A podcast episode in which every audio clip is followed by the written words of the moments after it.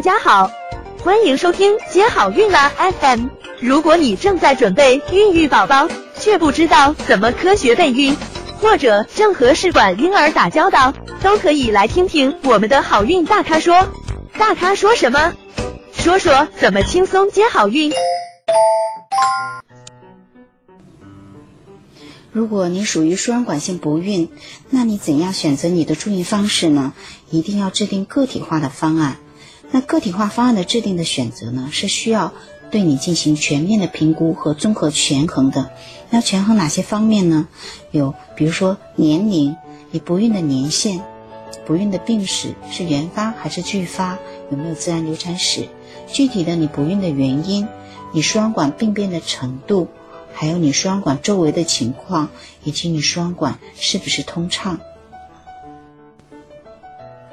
如果你有盆腔炎病史，嗯，有可能有盆腔粘连，或者是有子宫内膜异位症的年轻的患者，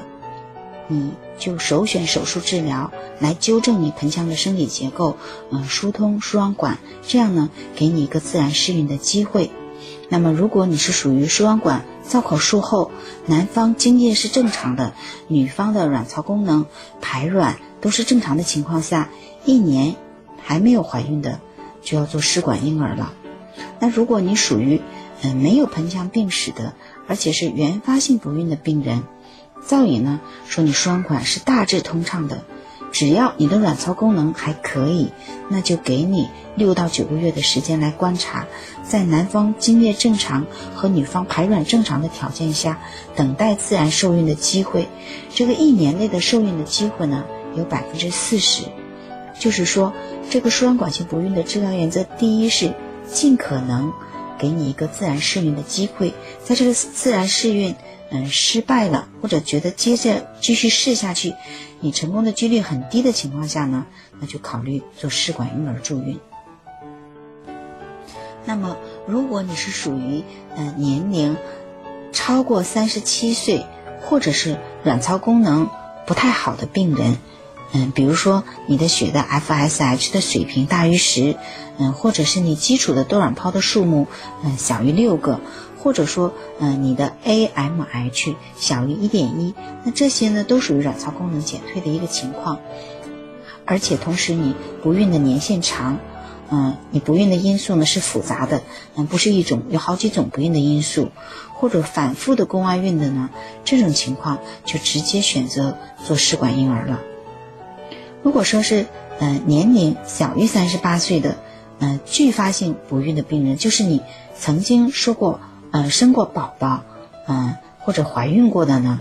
嗯，如果说是各项不孕病因检查都没有阳性体征，就是你没有其他不孕的因素，而且输卵管呢大致是通畅，然后卵巢功能呢还是 OK 的，那给你提供的是两个选择方案，一个方案呢就是你。做宫腔内人工受精三个周期，如果没怀孕呢，嗯，直接做试管婴儿。那现在呢，也有一种观点认为，嗯，如果是呃小于三十五岁的呢，做三次的人受；但是如果是大于等于三十五岁的呢，嗯，可以考虑做两次人受。嗯，还有一种选择的方案，第二种呢，就是你，嗯，可以做一个腹腔镜的诊断。如果你，呃，腹腔的镜的这个检查结果呢，你的输卵管。还基本是可以的，这个时候呢，也是给你一个自然试孕的时间，嗯，或者是人工受精，嗯，三个周期，如果没怀孕的呢，再做试管。总之呢，嗯，就是说，嗯，在条件允许的情况下，尽量给你自然试孕的机会。但是如果你的情况属于，嗯，相对来说，呃，自然的试受孕的几率比较低的情况下呢，就会选择做试管婴儿。如果您是属于严重的输卵管积水的病人呢，嗯，要先行这个输卵管的结扎、离断或者是切除，这样呢才能改善盆腔和宫腔的环境，有助于嗯接下来呢你做试管婴儿的成功率。但是做这个手术之前呢，一定要做一个比较好的术前的知情同意，就是告知你，因为你这输卵管一旦是做过这些手术之后呢，你就没有自然怀孕的这个可能了。嗯那么，如果你是属于年龄比较大、不孕的病史也比较长，或者是曾经做过盆腔手术的病人呢，你卵巢功能，呃，又有明显的一个减退的征象，嗯，这个时候你同时又有积水了，那其实可以考虑是先做试管婴儿治疗，然后呢把胚胎冷冻起来，嗯，而且呢你的试管婴儿的促排呢，嗯，如果说一次促排只累积了两个胚胎，那也可以考虑，嗯，多促几次，多累积一些冷冻的这个胚胎。